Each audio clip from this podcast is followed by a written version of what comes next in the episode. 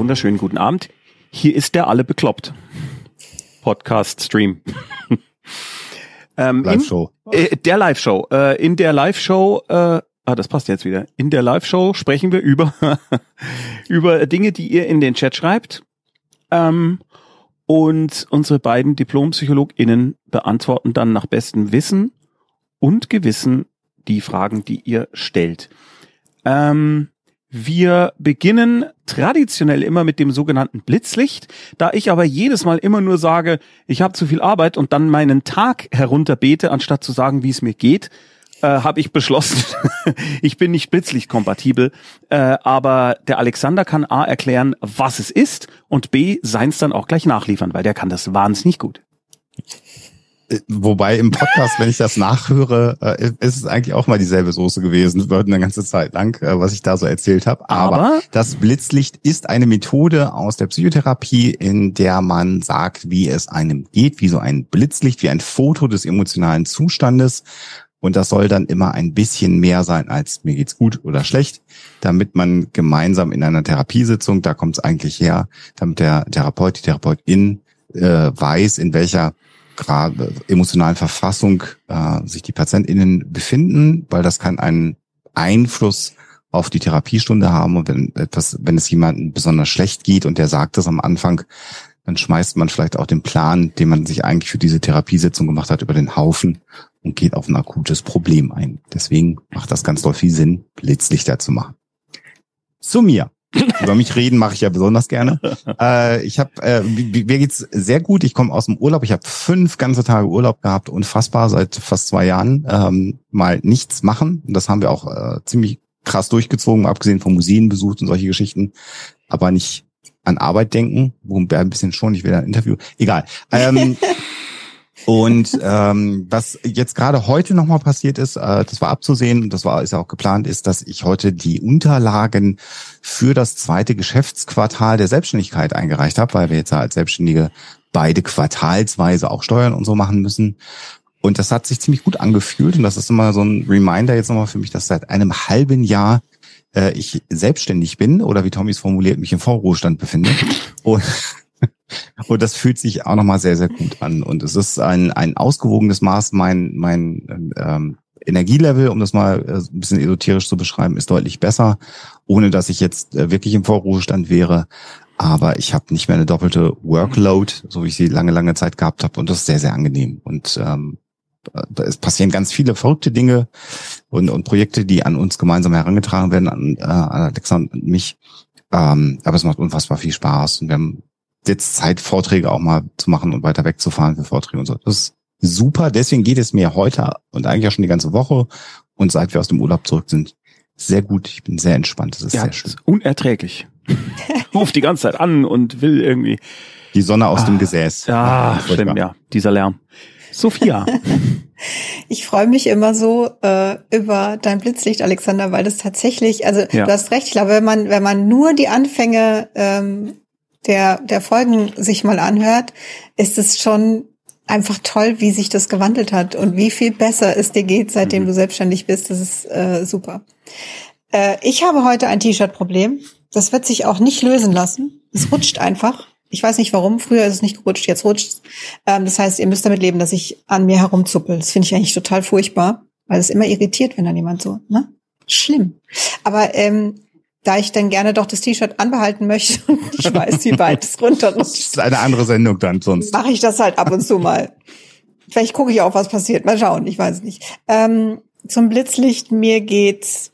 Also ich habe tatsächlich heute überlegt, ähm, mache ich das jetzt lang und ausführlich oder mache ich das sehr kurz und mich für sehr kurz entschieden. Mir geht's unverändert.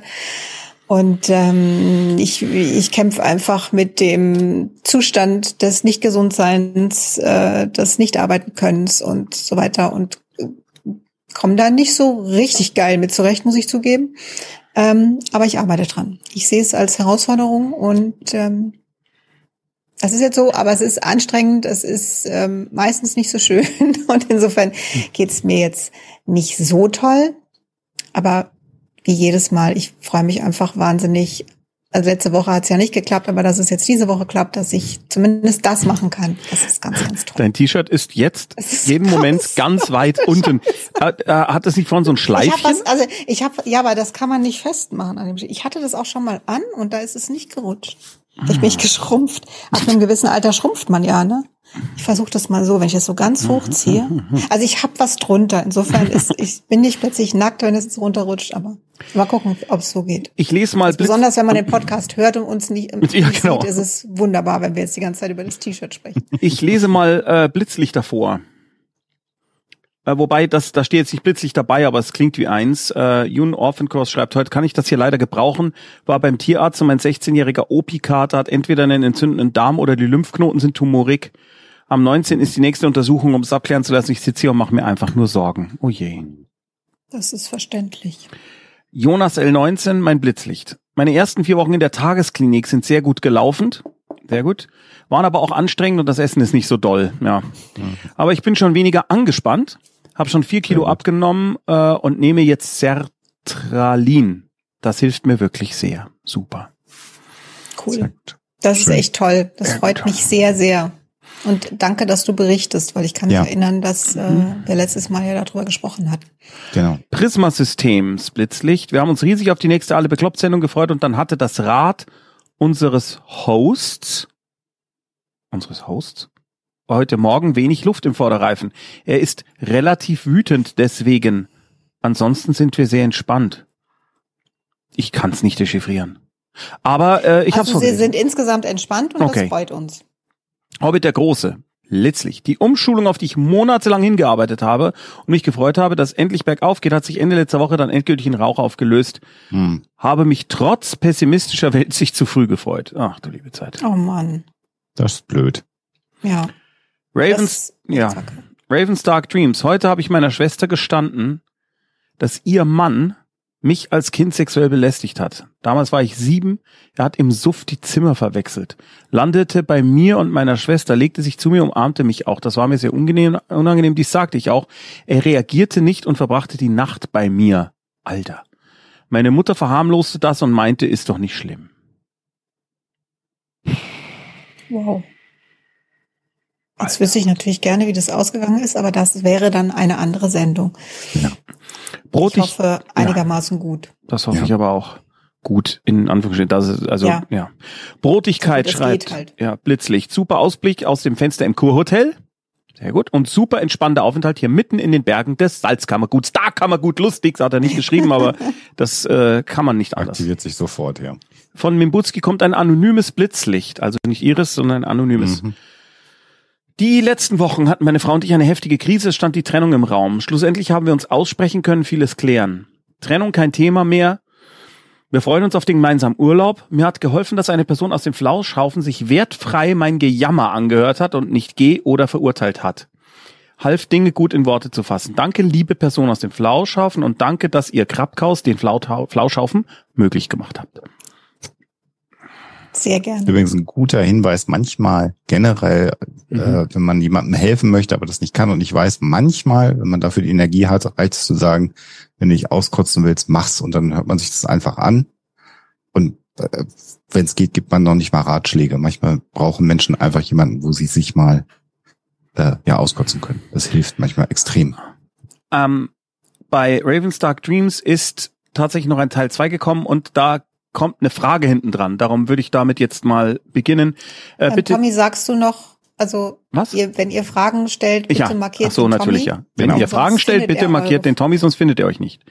Genau. Musst ähm, du was in den Chat schreiben, damit das ähm, Ich werde hier schon fleißig markiert. Ach so, okay. Ja.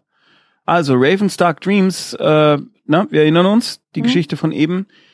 Äh, sie, also die Schwester, macht mich zum Täter und sagt, ich wäre doch selber schuld. Meine Mutter verharmloste es auch und meinte, bei Alkohol passiert sowas halt. Wie gehe ich damit um?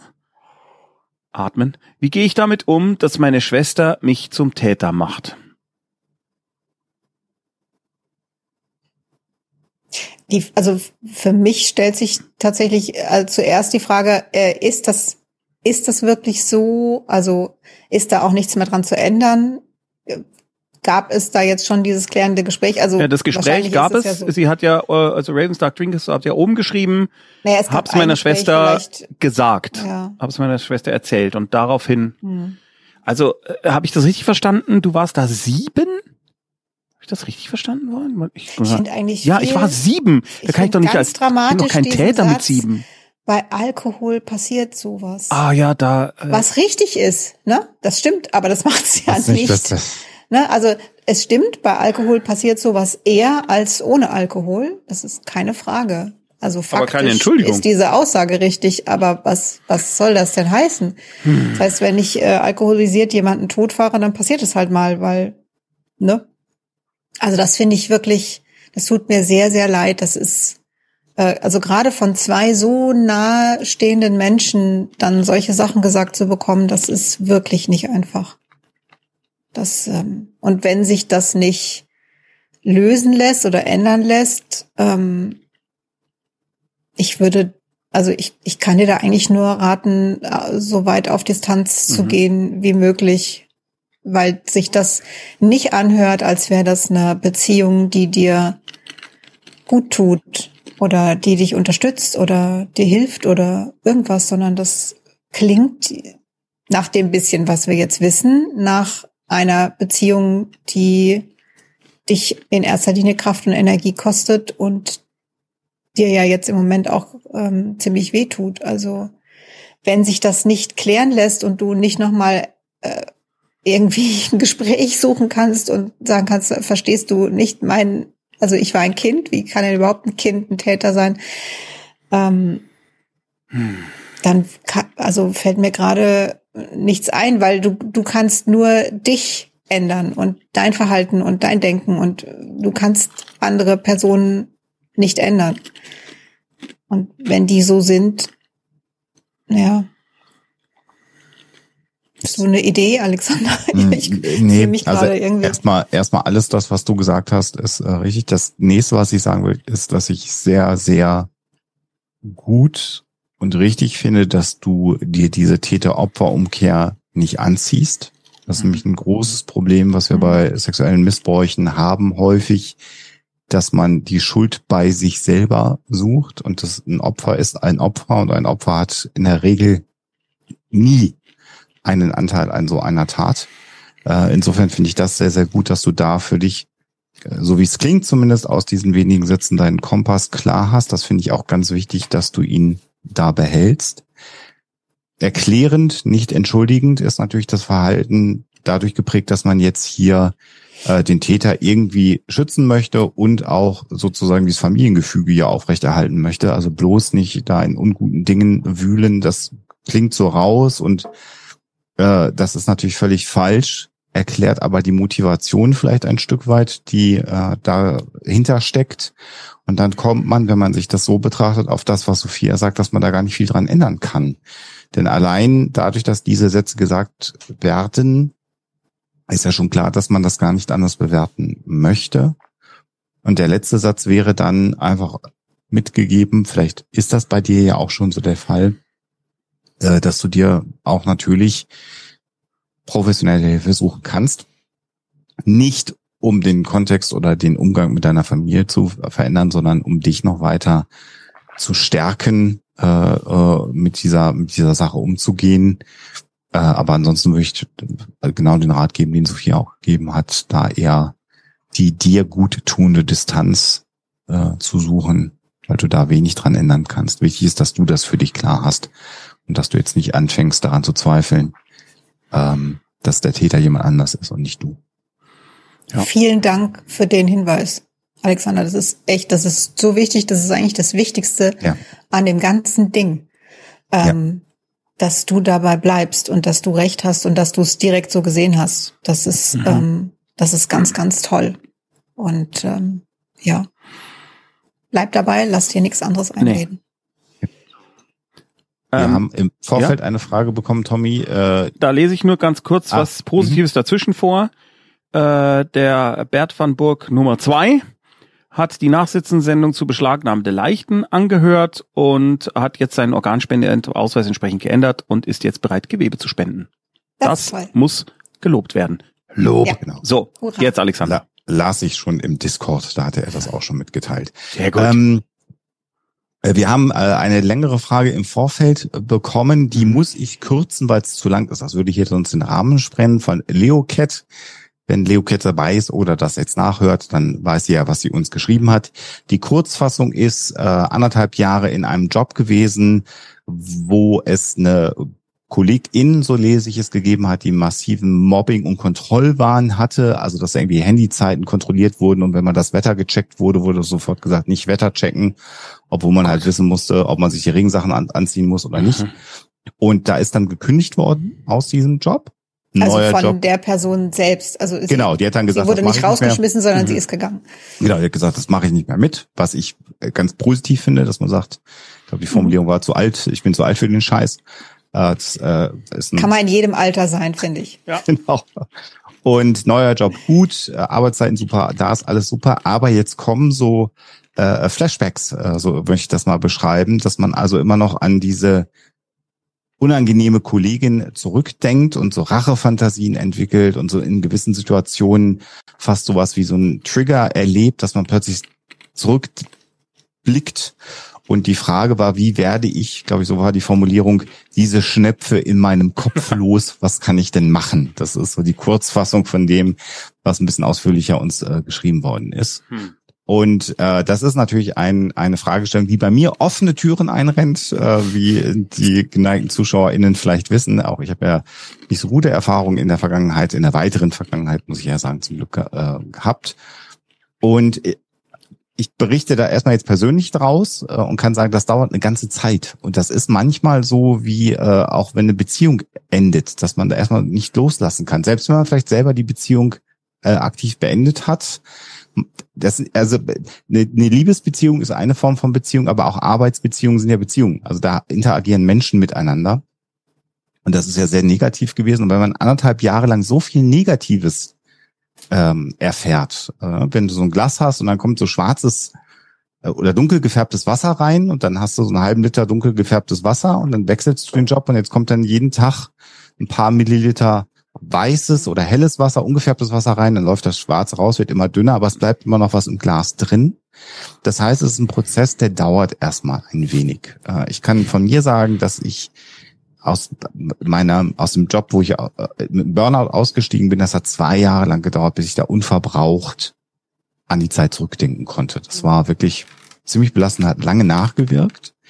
Was ich dir aber empfehlen kann, weil du ja schreibst, dass der neue Job ähm, sehr gut ist, die Arbeitsbedingungen da gut sind, dass die KollegInnen da gut mit dir umgehen, ähm, dass du dir jedes Mal, wenn so ein, wenn so ein, so ein Flashback kommt oder so ein, so du das Gefühl hast, du bist getriggert oder dass du auch mal so eine Rachefantasie hast, irgendwie da stand glaube ich Zahnpasta auf die Türklinke schieben, beschmieren oder also so. Das geht ja noch. Das hat sie nicht gemacht, das war nur also die Idee. Nur der ne? Gedanke. Also.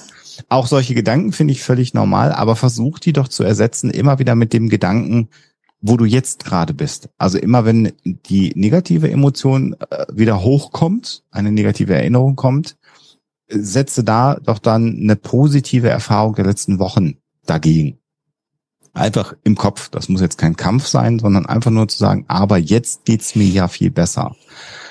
Und das äh, ist dann vielleicht, um nochmal ein anderes äh, Bild blöd zu bemühen, dieses Wasserbild war das eine, das andere wie so Wellen, die sich nacheinander dann überlagern und dann irgendwann auslöschen. Also nach einer gewissen Zeit kannst du hoffentlich ähm, dann davon ausgehen, dass eher die positiven Dinge äh, überwiegen und dass das andere immer weiter in den Hintergrund tritt und dass das dann vielleicht nicht mehr so akut ist. Aber ich finde das, was du beschrieben hast, jetzt erstmal gar nicht so ungewöhnlich.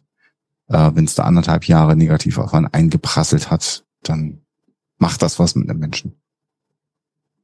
Ja, da stimme ich zu. Also das finde ich das, äh, das Hauptding. Ähm, ich glaube, du hast geschrieben, es ist ein paar Monate erst her. Mhm. Ähm, und da ist es völlig normal, dass das so ist. Also du, du bist jetzt nicht irgendwie seltsam oder, äh, oder musst dir jetzt äh, Sorgen um deinen Geisteszustand machen oder so. Das ist normal, dass das nachwirkt und nicht, äh, nicht so schnell, so schnell weggeht. Aber es, ähm, es nervt dich ja, was ich total nachvollziehen kann. Also ich, ich glaube, die meisten von uns kennen das, ne? irgendeine Person, die einen Schmerzen zugefügt hat, äh, wie auch immer, welcher Art auch immer, oder die man so richtig doof findet und die man oder die man nicht in seinem Leben haben will. Und dann hat die so eine unangenehme Macht, obwohl sie gar nichts tut, weil sie einfach in den Gedanken vorhanden ist. Und ich finde, ähm, ich finde es völlig verständlich, dass man denkt, ich will das nicht haben. Und auch Rachefantasien sind ja was, ne? Du beschäftigst dich mit der anderen Person und das, äh, ja, eigentlich möchtest du die ja einfach nur aus deinem Leben raushaben. Und ähm, insofern, ja, also alles, was Alexander gesagt hat, vielleicht dazu noch, weil ähm, das ja nicht immer so funktioniert, ähm, diese, diese Wut und diese negativen Gefühle auch ruhig mal da sein lassen. Yeah. Also entweder hast du jemanden, bei dem du dich mal auskotzen kannst.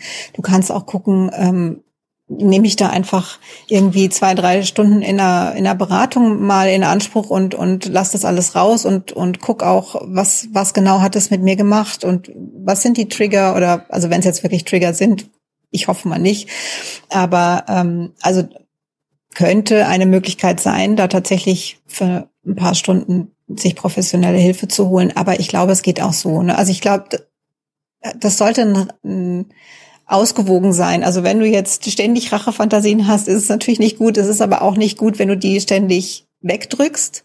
Haha, ich habe auch ein Wasserbild. Das dritte Wasserbild. Wenn du, wenn du negative Gefühle, also egal was, hast und schiebst die immer weg, dann ist es wie wenn du so einen Wasserball nach unten drückst. Es geht ja erstmal problemlos aber es bindet halt Energie. Also erstens mal kannst du wahrscheinlich dann eine Hand nur wegnehmen, wenn du die andere irgendwie umsetzt und es kostet auf Dauer Kraft. Und das ist nicht sinnvoll, egal welches. Also ne, nicht nur auf diese Situation bezogen, sondern generell ähm, sage ich das immer bei so negativen Gefühlen. Ich kann das auch nicht immer. Ich drücke die auch sehr gerne weg. Also gerade im Moment ist es für mich auch eine Herausforderung, die dann auch mal da sein zu lassen. Aber langfristig zahlt sich das wirklich aus. Also versucht es nicht so extrem wegzudrücken, sondern lass die Wut dann auch mal da sein. Dann wird die auch von alleine ein bisschen kleiner und ähm, also nicht indem sie jetzt äh, in die alte Arbeitsstätte zurückkehrt und diese Frau wirkt, ne? sondern Nein. Ja. Das sollte man nicht machen. Das ist ja Aber jedem selber überlassen. Nein, nein, nein, nein, nein, nein, nein. nein, also du kannst, wie auch immer. Also ich finde, ne, also Wut ausleben finde ich, kann man eigentlich nur, indem man in Kissen schreit oder auf dem Kissen einhaut oder Holz hackt oder irgendwie sowas. Aber ähm, ich glaube, das ist gar nicht das Ding bei dir, sondern es kann ja auch sein, keine Ahnung, schreib, äh, schreib eine E-Mail an sie, die du nicht wegschickst. Vielleicht schreibst du die in ein Word-Dokument, damit du sie nicht aus Versehen wegschickst. ähm, ne? Oder wie gesagt, sprich mit jemandem drüber. Das ist völlig okay. Und vielleicht ist es jetzt am Anfang, denn da bist du gerade, ein paar Monate ist nicht, ist nicht, ist keine lange Zeit. Vielleicht ist es am Anfang auch einfach gut und sinnvoll zu sagen, mir ist da was Schlimmes passiert und das, das beschäftigt mich eben noch und das möchte auch aufgearbeitet werden und das geht halt leider nur, indem man sich das anguckt und sich ab und zu damit beschäftigt. Und ich glaube nicht, dass du Sorge haben musst, dass das dann zu groß wird. Also es ist nicht so, dass wenn du dich damit beschäftigst, dass es dann immer mehr wird, sondern es wird eigentlich dann eher immer weniger. Wenn du das, was Alexander gesagt hast, einfach noch mit dazu nimmst, dann ist das eine ganz gute Mischung. Sehr gut, dass du das nochmal so deutlich ausformuliert hast. So habe ich es gemeint, aber als du das ausformuliert hast, habe ich gedacht, das kann man falsch verstehen. Also nicht mit positiven Gedanken das andere unter Wasser drücken, mhm. den Ball, mit positiven Ideen, sondern das eine zulassen und sich an das andere erinnern, dass die sozusagen nebeneinander im Raum stehen. Aber das ist äh, sehr gut, dass du das nochmal deutlich gesagt hast. Unterdrücken ist nicht gut mhm. und das habe ich auch nicht gemeint, aber ich habe mich wahrscheinlich ein bisschen verquer ausgedrückt. Deswegen nee, hast du gar nicht. Du hast nee. es nur einfach nicht so gesagt. Explizit. Äh, damit gut, ich auch noch was sagen kann. Wir ergänzen uns heute so toll. Unfassbar. Ach, Wahnsinn. Ihr solltet zusammenziehen. Ich äh, lese mal die nächste Nächste Frage kommt von Tommy Krabweis. Ja, genau. Ich habe nächste Frage. Was zur Hölle ist mit euch beiden? Und zwar, nee, das ist jetzt, das, das ist jetzt relativ lang. Das geht über drei äh, Beiträge von Restless Ghost. Hallo. Bitte versucht, also ne, keine ja, Kritik, haltet bitte, euch. Bitte versucht, es so kurz wie möglich zu, ja. zu schaffen. Ich weiß, es ist schwer. Ja. Ähm, Die, äh, es hilft manchmal, wenn man sich selbst fragt, was ist mein Anliegen? Was ist mein Anliegen? Wir müssen gar nicht die ganze Hintergrundgeschichte wissen. Also jetzt egal, aber für die ja, Zukunft, ja. manchmal hilft es, um es ein bisschen kürzer zu formulieren. Hallo. Hallo. Ich, ich bin 23, bald endet meine Probezeit für den PhD Biologie und ein Gespräch mit dem Chef steht an. Der PhD ist genau das, was ich machen möchte. Leider habe ich aber das Gefühl, nicht gut genug zu sein. Von den Kollegen bekomme ich oft Lob. Die erste Publikation steht kurz vor der Veröffentlichung. Ich sehe aber nur die Arbeit, die ich nicht schaffe. In meiner Familie war Leistung immer wichtig. Meine Eltern haben mir früh alle Freundschaften verboten zum Lernen. Muss ich atmen. Wenn was nicht so gut geklappt hat, wurde das mit Prügel, Nasen- und Schlüsselbeinbruch, weil Abi 1,1, also nur 1,1, oder mit vollständiger Ignoranz über Monate, zum Beispiel Master mit 1,0, bestraft. Auf der Arbeit funktioniere ich gut, ein wirkliches Privatleben habe ich nicht, da man immer mehr arbeiten kann. Inzwischen habe ich bemerkt, dass ich an schlechteren Tagen besser arbeite, wenn ich mich selbst diszipliniere. Klammer auf, Essen verbieten, Schmerzen zufügen, ohne Wunden zu hinterlassen, etc. Letzter Teil. Momentan merke ich, dass die schlechteren Tage häufiger werden und die Angst vor der Kündigung immer größer. Eine Therapie haben meine Eltern mir immer verboten, Depression als Jugendliche. Und ich ertappe mich immer wieder dabei, wie ich mich dagegen wehre, weil ich die Zeit zum Arbeiten nutzen kann, meine Probleme ja weg sind, wenn ich meine Arbeit perfekt erledige und dann keine Therapie mehr benötige. Wie komme ich aus dem Teufelskreis raus?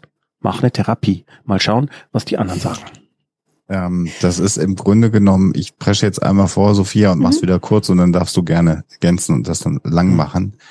Äh, es ist, du machst gerade genau das, was Sophia beschrieben hat, äh, nämlich den Ball unter Wasser drücken, mhm. möglichst lange. Und das ist etwas, was eine Zeit funktioniert und dann aber nicht mehr. Mhm. Äh, und du bist gerade an dem Punkt, wo du das merkst, wie das immer schwieriger wird, äh, das hinzubekommen. Also insofern bleib, äh, bin ich sofort bei Tommy und sag, du musst da, glaube ich, auch mit dem, was du da drumherum noch beschrieben hast, solltest du dir dringend eine professionelle Unterstützung suchen. Das hat übrigens was mit Stärke zu tun. Das hat man dir wahrscheinlich in deinem Elternhaus nicht beigebracht. Deswegen sage ich das jetzt mal. Sich Hilfe zu suchen ist äh, das Stärkste, was man machen kann. Zu sehen, wo eine Lücke ist, wo man Unterstützung braucht. Dazu gehört wahre Größe, das einzugestehen und das dann auch anzunehmen. Insofern, äh, wenn dich da sonst keiner für lobt, kann ich dich jetzt schon mal vorab, solltest du dich dafür entscheiden, loben, weil das ganz, ganz wichtig ist. Und der ist. ganze Chat lobt dich auch dafür.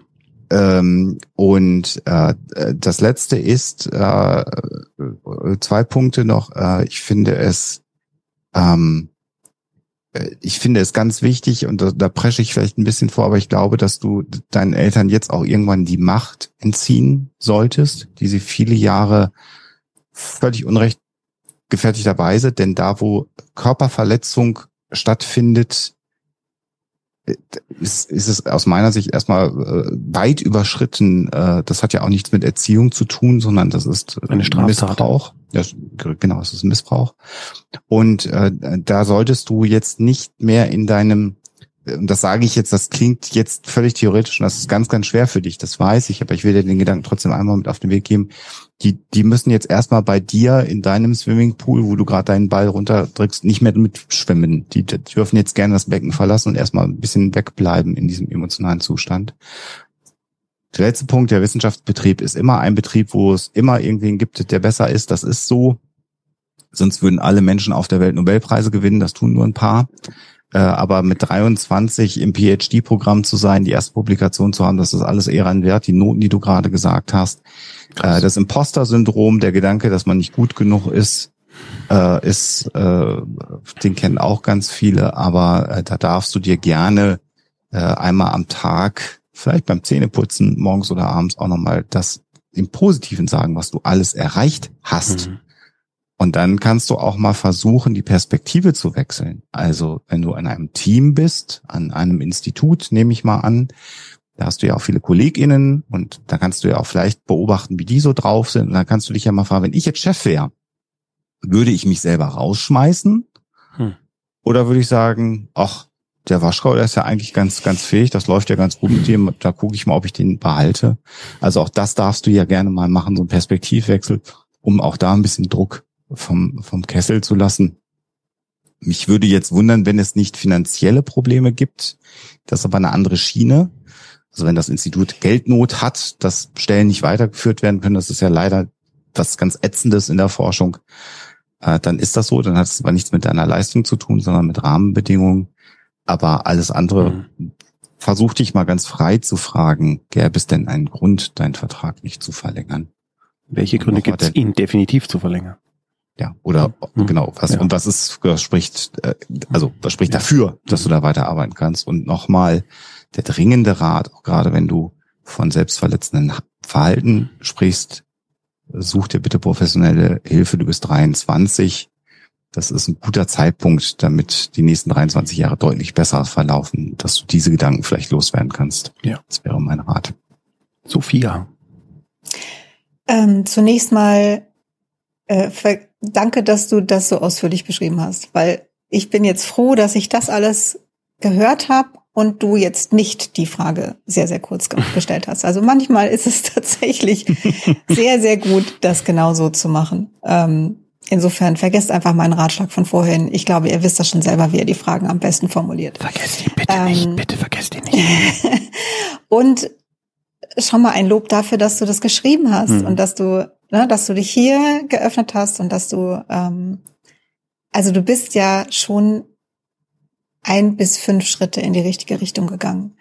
Ähm, und ich glaube auch, so zwischen den Zeilen und auch teilweise so ganz konkret äh, herausgelesen zu haben, dass du ähm, sehr wohl weißt, äh, dass das von deinen Eltern kommt Ne? Und dass das gar nicht, gar nicht richtig ist, äh, was du da in deinem Kopf hast. Aber es ist auch wahnsinnig schwierig, wenn man, naja, wenn man so aufgewachsen ist und das nun mal die äh, Realität war und die Lebensumwelt, das dann loszulassen. Es ist schwer. Und ähm, also natürlich rate ich auch zu einer Therapie ganz, ganz dringend. Ähm, und zwar nicht, weil du irgendwas nicht kannst oder, oder irgendwas mit dir nicht in Ordnung ist, sondern weil du ähm, wirklich krasse Sachen erlebt hast und ähm, damit bisher irgendwie umgehen konntest, was auch eine, eine Wahnsinnsleistung ist. Mhm. Ähm, aber das kann man nicht ewig machen. Und wie Alexander sagt, jetzt ist wirklich der perfekte Zeitpunkt für eine Therapie. Dir kann das keiner mehr verbieten. Ja, du bist 23, du kannst eine Therapie machen. Und ähm, du bist ein, eine, eine erwachsene Person, die als Kind von ihren Eltern missbraucht wurde. Das ist, das ist Missbrauch. Das, das, was du beschrieben hast, ist Missbrauch. Fertig. Und da können das deine Eltern noch so gut gemeint haben. Es ist was, was überhaupt nicht in Ordnung war. Ganz und gar nicht. Und ähm, es könnte sein, dass jetzt vielleicht bei dir der Gedanke hochkommt, na ja, ich habe jetzt ein sehr gutes Abi, ich habe mein Studium sehr gut gemacht, ich bin da erfolgreich und so weiter. Ja, das bist du aber trotzdem und nicht deswegen. Hm. Bitte verwechsle das nicht. Weil das ist, das, ne, das ist das, was deine Eltern wollten, das ist das, was sie erreicht haben, aber ähm, dass du bis dahin jetzt gekommen bist und ja auch irgendwie deine Depression als Jugendliche da selber so äh, irgendwie hingekriegt hast, zumindest die so weit in Schach zu halten, dass du die Schule machen konntest und so.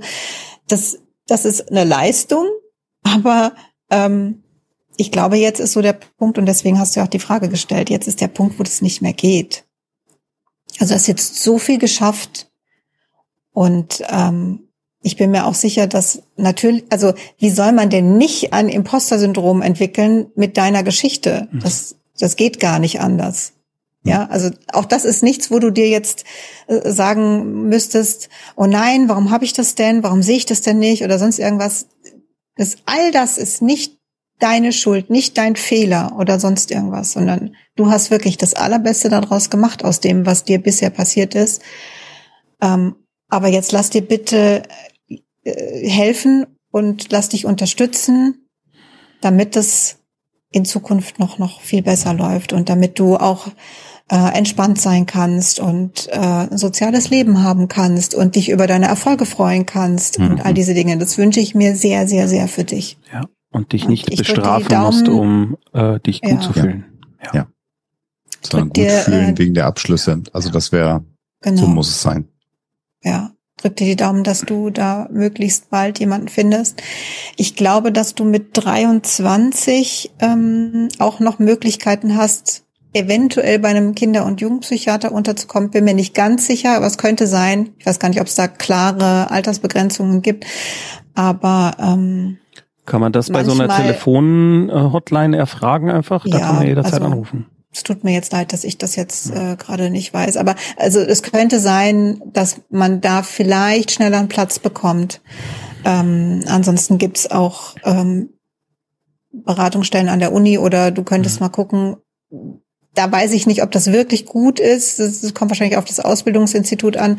Es, es gibt ja auch Ausbildungsinstitute, das heißt, in deiner Stadt, da da eine Uni ist, ist da vielleicht auch ein Ausbildungsinstitut und die ähm, machen ja auch Therapie. Die haben dann Supervision, also ne, Therapeuten in Ausbildung, die haben Supervision, die äh, geben sich sehr viel Mühe. Also ich, ich finde, das kann man schon machen. Ähm, und vielleicht ist das auch eine Möglichkeit, da ein bisschen schneller an einen Platz zu kommen. Ich Du runzelst die Stirn, sehe ich gerade. Nee, na, alles, alles okay. Ich habe nur gerade überlegt, wenn du in einer Universitätsstadt bist, äh, gibt es vielleicht tatsächlich eine Psychotherapieambulanz, äh, in die du gehen kannst. Äh, da kriegst so, um du schon mal die, ja. ne, mhm. kriegst du eine, eine äh, gute gestellte Diagnose. Das geht relativ schnell. Und äh, mit einer, äh, also das heißt, da machen die ein längeres diagnostisches Gespräch mit dir ähm, und dann stell, werden die eine Diagnose stellen können und mit dieser Diagnose kannst du den Prozess, einen Therapieplatz zu finden. Ob das jetzt an einem Ausbildungsinstitut ist oder Kinder- und Jugendpsychotherapeut, das werden die dir da auch sagen können, ob es da Möglichkeiten gibt.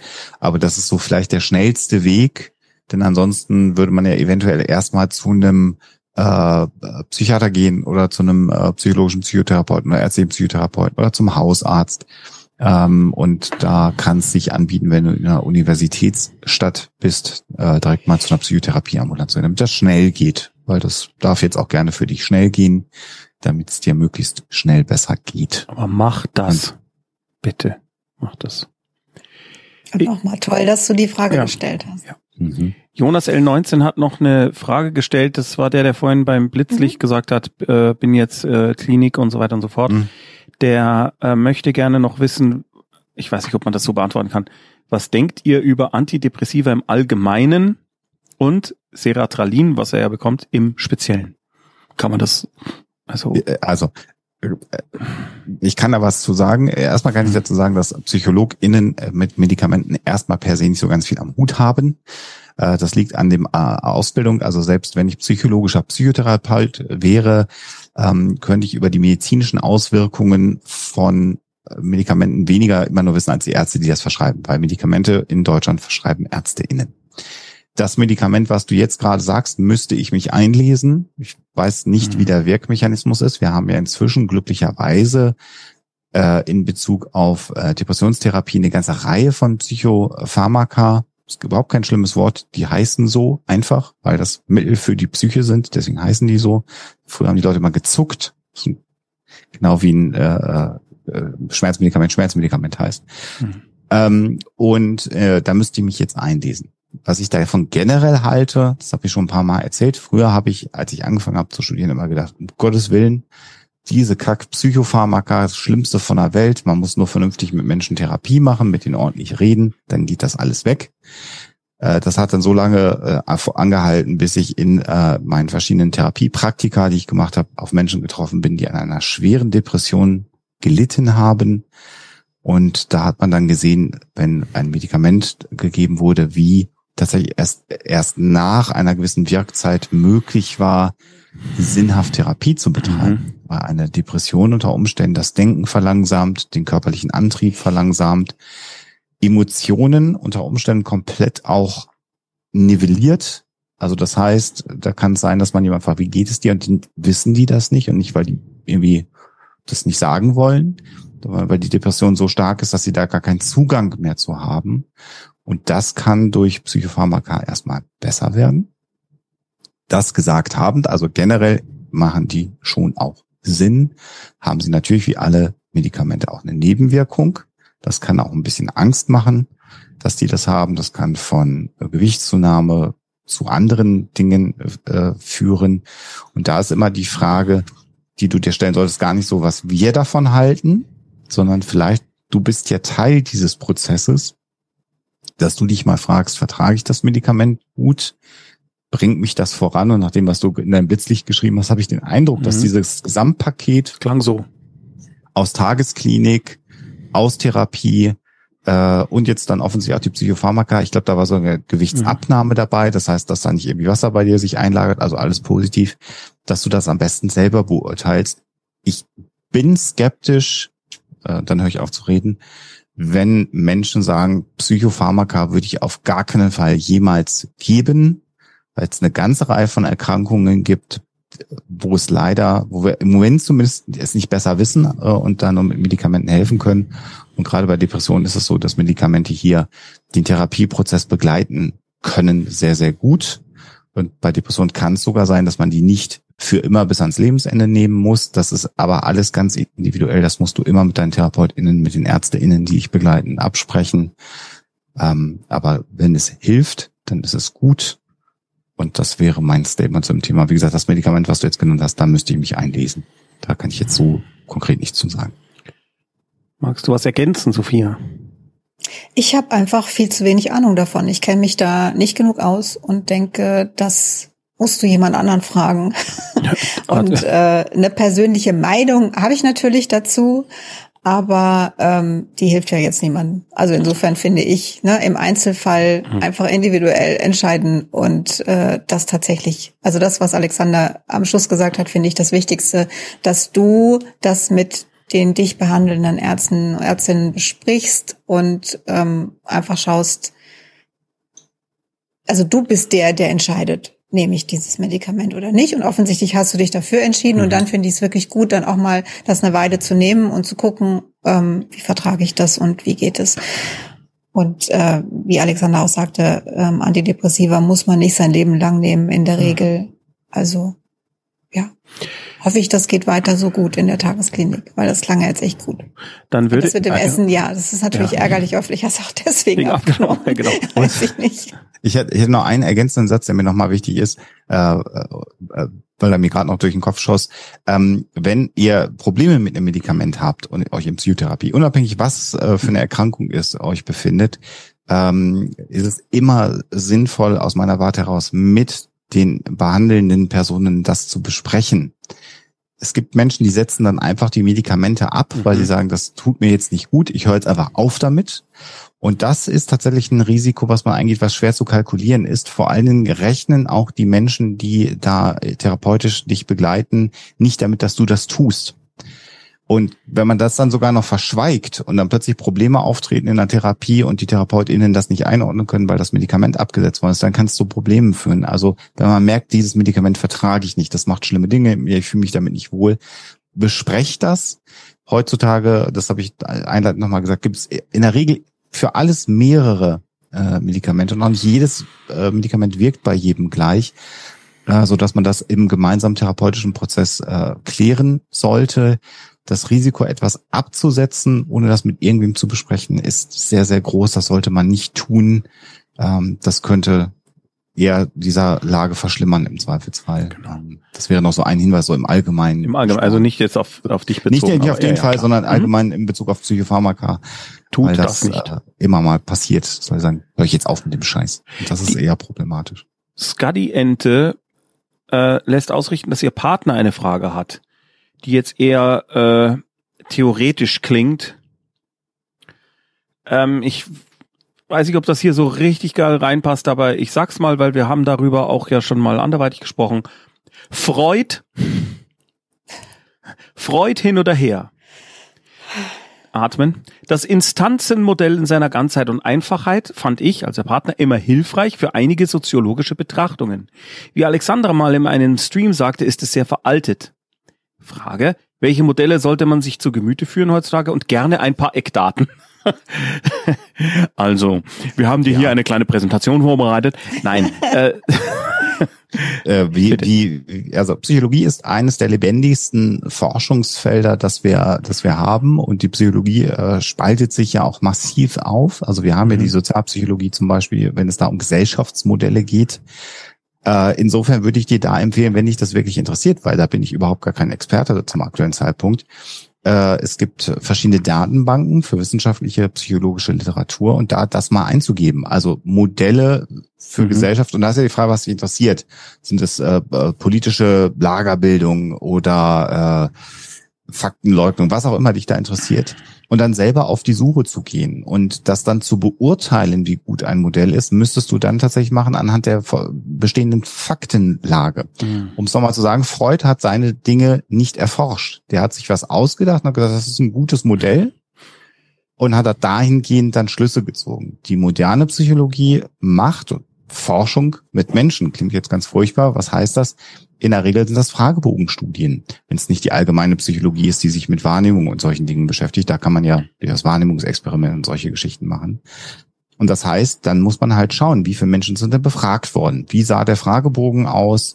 Ähm, welche Fragestellungen sind verfolgt worden? Und dann kann man sagen, was ist denn ein gutes Modell? Und was bei Freud halt verführerisch ist, ist, dass er so ein Modell gehabt hat und das One Size Fits All. Und je weiter in der Psychologie geforscht worden ist, hat man gesagt, äh, jetzt muss man vielleicht auch sowas wie den finanziellen Background, den Bildungshintergrund, äh, andere Aspekte äh, hinzuziehen. Im Zweifelsfall muss man vielleicht sogar Geschlechter unterscheiden. Sind Männer und Frauen unterschiedlich, das hat Freud auch gemacht. Aber das heißt, ähm, allgemeingültige Aussagen in der Psychologie sind in der Regel sowieso sehr schwierig. Das heißt, wir reden immer von statistischen Aussagen und die werden durch Studien getroffen und da würde ich dich einfach einfach ermutigen, Studien zu lesen. Also Fragestellung einfach in äh, ähm, Google Scholar äh, kann man das erstmal eingeben und dann findest du Artikel, da musst du dann selber ein bisschen recherchieren. Und was ist mit so Zeitschriften wie Psychologie heute, wo sowas ja die ganze Zeit irgendwie immer wieder Thema ist? Ist das äh, also für jemanden wie mich jetzt zum Beispiel, der völlig unfähig ist, eine Studie zu lesen oder zu beurteilen, ein Einstieg in sowas oder ist das zu populärwissenschaftlich? Also die Psychologie heute äh, hat, wenn ich sie richtig in Erinnerung habe, die lange nicht mehr gelesen, hat tatsächlich so Artikel, die Artikel von einer Person sind, die dann was mhm. schreibt. Äh, und dann ist es so, hm, wenn es Artikel sind, wo dann Quellen hinterlegt sind. Mhm. Und da steht dann, das basiert mhm. auf folgenden Studien, dann wird schon wieder besser. Mhm. Da muss man halt genau schauen, was ist das für ein Artikel, den ich lese. Und inzwischen gibt es eine AI, Hurra. Die heißt Chat PDF. Das heißt, wenn man eine Studie findet als PDF, kann man die da hochladen und dann kann man sich über diese AI mit dieser Studie unterhalten. Und das hilft manchmal schon, um das Verständnis zu steigern. Da kann man fragen, Alter. was ist denn jetzt eigentlich der Schluss dieser Studie? Und dann beantwortet diese AI einem das ein Stück weit man sollte, glaube ich, bevor man dann sagt, Eureka, ich habe die Lösung für alle Probleme gefunden, nochmal kritisch selber das PDF dann gelesen. Aber das ist eine schöne Methode, um schnell wissenschaftliche Studien etwas zugänglicher zu machen. Super. Äh, aber man darf halt nicht enttäuscht sein, dass man jetzt nicht die psychologische Studie oder das psychologische Modell findet, was alles erklärt, weil okay. das wäre halt gelungen, weil Menschen dafür zu unterschiedlich sind. Sophia, magst du zu Herrn Freud noch was ergänzen oder soll ich vielleicht glatt Nein, die nächste Frage? Ich unterschreibe das alles, was Alexander gesagt hat. Gut, dann lese ich die Frage von Lisa Muhu vor. Lisa Muhu. Das ist ein sehr lustiger Name. Lisa Muhu. Das muss man so aussprechen. Ich mache derzeit eine Therapie, habe aber das Gefühl, dass ich nicht alles äußern kann, beziehungsweise ich bin zu schüchtern. Manchmal kommt es mir so vor, als wäre mein Kopf nur leer, obwohl es so viel aufzuarbeiten gibt. Habt ihr da Tipps? Also erstmal gut, dass du eine Therapie machst und einen Platz gefunden hast. Dazu gratuliere ich dir. Jetzt weiß ich natürlich nicht, äh, wie lange du schon bei deinem Therapeuten, deiner Therapeutin mhm. bist. Das kann natürlich sein, dass das am Anfang, also das, das erwartet auch niemand, dass du am Anfang einer Therapie direkt da gleich alles erzählst. Also es geht ja da auch um Beziehungsaufbau und so weiter. Also das heißt, das ist völlig normal, dass du nicht alles sagen kannst. Ähm, Jetzt hast du gesagt, du hast das Gefühl, du bist zu schüchtern. Also vielleicht ist es was, also dass du dich nicht traust oder so. Ähm, das eine wäre, ich würde das dem Therapeuten, der Therapeutin vielleicht sagen. Also ich glaube, das könntest du doch trotz Schüchternheit wahrscheinlich hinkriegen, dass du sagst, äh, also genau das, was du jetzt gerade formuliert hast, dass du das, hm? du könntest, wenn du es ansonsten nicht schaffst, sogar deine Frage vorlesen. Ähm, hm. Ne, dass, dass, dass dein Therapeut, deine Therapeutin, dass das klar ist, das könnte ein Problem sein. Vermutlich ist es, äh, ist es sowieso klar. Also die meisten Menschen sind erstmal schüchtern in der Therapie und es ist halt ungewohnt, über diese ganzen Dinge zu sprechen. Es ist ja auch eine, eine, eine Gesprächssituation und eine Beziehungssituation, die man so in seinem Alltag nie hat. Und das ist für jeden seltsam. Also das für dich nochmal, das ist völlig, völlig normal und, mhm. ähm, und auch, dass man vielleicht dort sitzt und dann denkt, ich weiß gar nicht, worüber ich reden soll dann kannst du dich, also dann mach dich nicht fertig und denk dir, wieso fällt mir denn jetzt nichts ein und so, sondern dann kannst du dich ruhig auch mal zurücklehnen und dir denken, ja, okay, das ist ja jetzt auch nicht mein Job. Also dann, dann muss dein, muss dein Therapeut, deine Therapeutin halt ein bisschen mehr arbeiten, um, um diese Stunde hinzukriegen. Und ich glaube, das ist auch gar kein Problem für die. Und wenn du sagst, du hast, ähm, ich glaube, du hast gesagt, du hast so vieles, was eigentlich mhm. zu bearbeiten wäre. Aufschreiben. Genau, schreibst, schreibst dir auf.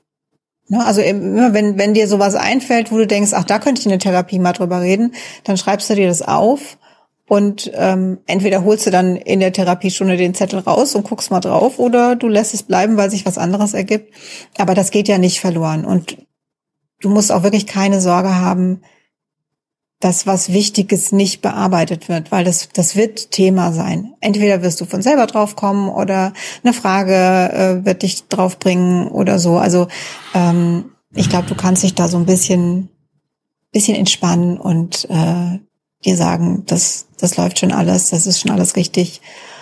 Aber sei offen in der Therapie und sprich dieses Problem jetzt an, dass du das Gefühl hast, du kannst da vielleicht nicht alles sagen. Das ist das finde ich wichtig. Da würde ich dich ermutigen wollen, das zu tun. Da kommt eine Frage, fast naja, so. Vielleicht wollte Alexander noch was dazu. Ach so. Ich höre mich, un ich höre mich unglaublich gerne reden, aber du hast wirklich alles genau so gesagt, wie ich es hätte beantworten können. Ich okay. Ich habe, glaube ich, weil jetzt immer Alexander zuerst und dann Sophia war, habe ich jetzt automatisch, nachdem meine Frau den Satz beendet hatte, gedacht, das haben alle beide. Jetzt kommt gesagt. die nächste Frage. So schnell lernst du das, ja Wahnsinn. Zack, super Matsch gesagt. Immer wieder kommt es vor, wenn ich über Gefühle rede oder versuche sie zu verbalisieren, was in meinem grübelnden Kopf vorgeht, bildet sich ein riesiger Knoten in meinem Hals. Gibt es einen Begriff oder einen Symptomnamen dafür? Kloß im Hals. Hm. Hm. Also ich, ich wüsste jetzt, wüsste jetzt da keinen, aber ähm, also, das ist, also wenn ich über Gefühle ja rede richtig, und versuche ja. sie zu verbalisieren, was in meinem Kopf vorgeht, bildet sich ein Knoten in meinem Hals. Also ja. über Emotionen zu reden ist gar nicht immer so einfach und das ist auch ein bisschen äh, äh, damit verknüpft, wie man aufgewachsen ist, wie das so generell gehandhabt worden ist ja, also diese, diese Geschichte, dass man in Familien gar nicht über Emotionen redet, weil geht nur um die Sache. Äh, in, in, insofern ähm, ist das jetzt, glaube ich, nichts, mit dem du alleine dastehst. Das kann man ein Stück weit ähm, üben. Die Frage ist, äh, hast du das, wenn du in einer wichtigen Situation über Emotionen reden möchtest und das es dann nicht kannst? Äh, und würdest du das gerne anders haben? Das wäre so ein Punkt. Dann müsste man sagen, vielleicht Suchst du dir da auch mal eine Unterstützung äh, oder aber ist es eher so, ähm, jetzt habe ich ein bisschen den Faden verloren, äh, dass du, dass du diesen Kloß auch selber überwindest, aber das äh, feststellst, dass es dir nicht so einfach mhm. oder so leicht fällt, über Emotionen zu reden. Und das ist dann unter Umständen gar nicht ungewöhnlich. Das kann man üben, wenn man das möchte, wenn man Freunde hat, Personen, denen man vertraut, da kann man das natürlich dann üben, äh, ob es einem dann leichter fällt. Aber per se ist das erstmal nicht nichts, was eine Diagnose wäre, sondern das liegt eben daran, ob man das gewöhnt ist, über seine eigenen Emotionen zu sprechen oder nicht. Ja, also ich bin da ganz bei dir, Alexander. Ähm, und ich habe jetzt auch, also weil du ja sagst, immer wenn du über Gefühle sprechen sollst, äh, ist dieser Kloß im Hals da, wäre das jetzt einer der wenigen Momente, wo ich nicht sagen würde, lass es erstmal medizinisch abklären, weil es ja wirklich ganz offensichtlich ein klarer Zusammenhang ist. Falls dem nicht so ist, lass es bitte medizinisch abklären. Äh, das könnte zum Beispiel äh, an der Schilddrüse liegen oder an irgendwas anderem. Aber ich gehe jetzt mal nicht davon aus, sondern ich glaube, das ist tatsächlich was, was einfach entsteht, wenn du ähm, den Gedanken hast, also vielleicht ist es schon das Gefühle sortieren oder ähm, wie könnte ich das denn formulieren? Oder es ist vielleicht auch eine Angst, was passiert, wenn ich darüber rede. Muss ich vielleicht weinen? Wird es vielleicht irgendwie, äh, werde ich dazu emotional oder kommt da vielleicht noch mehr hinterher und äh, deswegen möchte ich das zurückhalten? Das kann ja ganz viele Gründe haben. Aber wie Alexander sagt, das ist über Gefühle zu reden, ist jetzt nicht unbedingt was, je nachdem, wie alt wir sind und wo wir aufgewachsen sind. Und so ist es für die meisten Menschen ist es nichts, was normal im Alltag passiert, sondern die meisten Menschen ähm, müssen das erst lernen, lernen es manchmal vielleicht nie und haben da auch eher Schwierigkeiten damit. Und es kommt auch natürlich darauf an, mit wem redest du da. Also, ne, also es gibt, also ich würde jetzt sagen, ich kann ähm, mit manchen Menschen ganz leicht über meine Gefühle reden und bei anderen würde mir das jetzt schwerer fallen oder je nachdem, wie viele Menschen da jetzt zuhören oder so. Also das, das kann ja auch nochmal sein, dass du vielleicht erstmal in einem kleineren Setting oder mit einer vertrauten Person das machst oder machst es vielleicht erstmal, schreibst es auf und guckst, ist es dann auch so.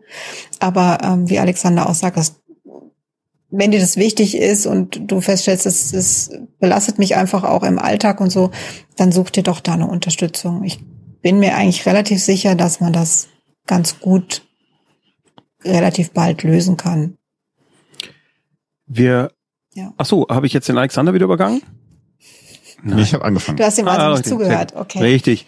Ähm, das bin ich gewöhnt. Da, also, tatsächlich ist schon 20.55 Uhr, 56. Ja. Wir müssen die äh, Stunde einhalten, um Sophia vor sich selbst zu schützen. Trotzdem habe ich noch eine Frage. Also nicht ich, sondern Namenssucher.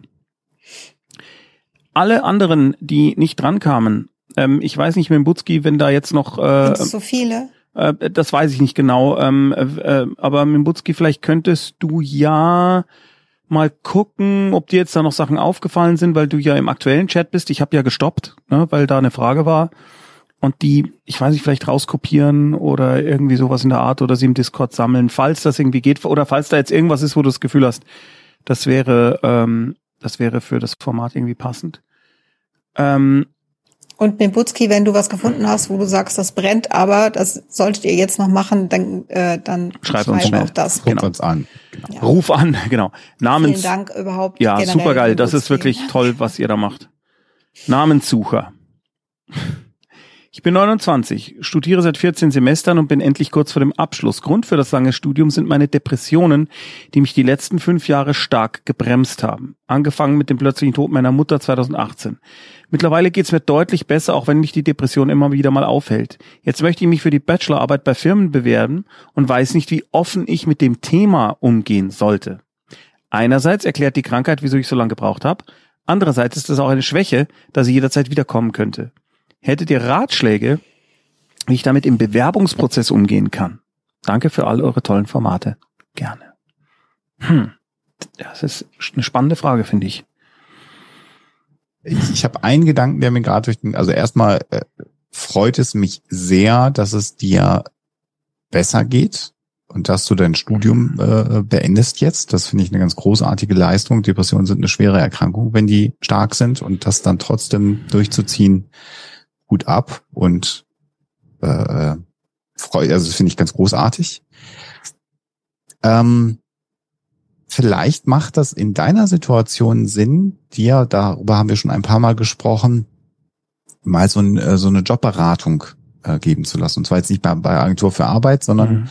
bei jemandem, der das beruflich macht, der jetzt so seriös wirkt. Das hat Sophia schon mal gesagt. Also nicht jemand, der dir sofort zehn Stunden verkaufen will, sondern wo du dich mal konkret mit einem äh, Jobcoach mal triffst, wie man eine mhm. Bewerbung äh, formulieren kann. Also gut, die Jahreszahlen sind die Jahreszahlen, aber wie man damit umgeht, weil ich äh, das ehrlich gesagt nicht sagen kann, wie eine äh, wie eine Personalabteilung im Zweifelsfall darauf re reagiert äh, auf auf diese auf das lange Studium also das wäre mein Rat, dir da einmal professionelle Unterstützung in diesem Bereich einmal zu suchen, ganz punktuell und dich da mal beraten zu lassen, wie man damit umgeht. Ähm, das würde mir spontan einfallen zu dem Thema. Also die, diese Beratung, die Alexander jetzt genannt hat, die kennen sich da sicherlich besser aus als ich. Ähm, Nichtsdestotrotz, ich würde, ähm, also die Frage ist zum einen, äh, es geht jetzt darum, ob du es, wie du es hinschreibst, ne? Also du hast ja keinen, also bei, wenn man ein Gegenüber hat, finde ich, hat man ja vielleicht auch ein Gefühl dafür, ähm, was man da jetzt sagen kann, will, muss, darf. Äh, muss tut man es ja nicht, oder? Nein, nein, müssen tut man gar nichts. Ähm, und es ist, ja, sag. Nee, Alexander. nee, nee, nee, mach, mach, okay. mach, mach weiter. Ich, ich notiere mir das, dann vergesse ich es nicht. Okay. Ich glaube, ich habe Faden eh verloren. Ähm, sag du, dann äh, Entschuldige. Post-Covid, kein Problem. Ich, ich finde wieder rein. Mach du. Was mir, was mir durch den Kopf geschossen ist, ist, glaube ich, dass man in so einem, äh, also du musst ja typischerweise einen tabellarischen Lebenslauf machen und daran sieht man ja, wie lange das Studium gedauert hat. Äh, und ich habe gerade den Gedanken gehabt, also vielleicht ist so ein Jobcoach auch ganz gut, aber du kannst natürlich reinschreiben, wegen Erkrankung, Verlängerung des Studiums. Und niemand ist in Deutschland verpflichtet zu sagen, was für eine Erkrankung man hat. Das, das ist jetzt echt gemein, weil das war das, was ich sagte. Oh. Jetzt hätte ich zum Schluss noch was. Jetzt hätte meine Frau jetzt so was Tolles oh, sagen Mann, können und du ey. hast kaputt ah. gemacht. Ah, jetzt der Abend gelaufen.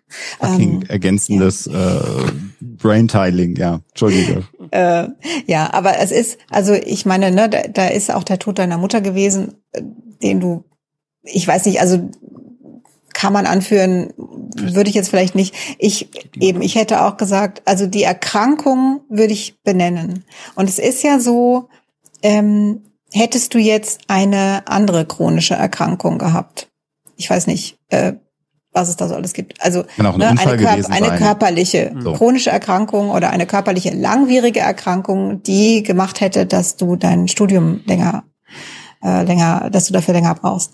Ähm, dann würdest du gar nicht überlegen, hat es jetzt irgendwelche negativen Konsequenzen? Und man würde vielleicht aber auch nicht überlegen, müssen die wissen, was für eine Erkrankung? Man würde vielleicht da sowieso jetzt nicht unbedingt die mhm. Diagnose mhm. hinschreiben, sondern halt schreiben, mhm. da war ich krank. Mhm. Und genau das ist passiert. Du warst krank. Fertig. Also mhm. ich, ich wünsche mir so sehr, dass das gleichwertig gesehen wird. Ich kann deinen Gedanken total nachvollziehen und ich hätte den ganz genauso im ersten Moment. Aber es ist, finde ich, wichtig für einen selbst klar zu haben, das ist eine Erkrankung, wie mhm. alle anderen auch.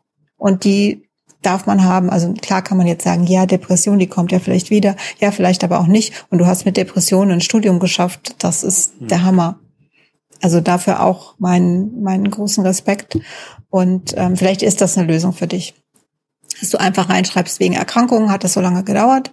Ähm, kannst ja dazu schreiben, mir geht es, ich bin inzwischen wieder gesund oder mir geht es wieder gut oder ich bin stabil oder du kannst einfach gar nichts dazu schreiben, ähm, je nachdem, wie du das möchtest. Und wenn du dann zu einem Gespräch eingeladen bist, kannst du immer noch überlegen, wie, wie gehe ich damit um. Also ich finde, das, das ist auch was, was man so selbst für sich entscheiden muss, wie gehe ich damit um. Mhm. Also möchte ich offen damit umgehen und sagen, ich hatte eine Depression oder ich hatte Depressionen, äh, manchmal kommen die wieder, oder möchte ich das eben nicht? Und beides ist völlig in Ordnung. Genauso wie man bei einer körperlichen Erkrankung entweder das sagen kann, ich habe das und das, oder halt eben nicht. Das ist deine persönliche Entscheidung. Aber ähm, ich finde, es tut gut, wenn man für sich klar hat, wie möchte ich das denn? Oder wie gehe ich damit um? Weil die gehört ja, also ne, das gehört zu deinem Lebenslauf, das gehört zu dir. Und du könntest zum Beispiel für dich auch überlegen, ich sage das in meinem Freundes- und Bekanntenkreis, ich sage es aber nicht im beruflichen Umfeld. Mhm. Oder ich sag's niemand oder ich sag's allen. Ne? Das ist alles genauso gut oder schlecht äh, wie das andere. Aber ähm, ich finde es hilfreich, wenn man selbst weiß, wie man das handhaben möchte, weil dann, dann fallen einem die Entscheidungen da leichter. Ja. Gut. Das war's von mir. Das war's. Hat Mebutski nichts Brennendes mehr gefunden? Nein. Und bei das war's äh, da denke ich immer, hat's dir nicht gefallen, dann bohr dir doch ein Loch ins Knie. Eine, äh, ein Zitat aus dem Fraggles-Lied, was ich immer verstörend fand. Und ich möchte diesen Abend damit abschließen, euch zu sagen, bitte, wenn euch das nicht gefallen hat, bitte, um Gottes Willen, bohrt euch kein Loch ins Knie. Dieser Rat aus diesem Lied war falsch. Tut es nicht. Euer Hardy Krüger Junior. Nein, okay. Vielen herzlichen Dank. Ciao. Tschüss. Alle beklaut, alle beklaut, alle, alle, alle, alle, alle, alle beklaut.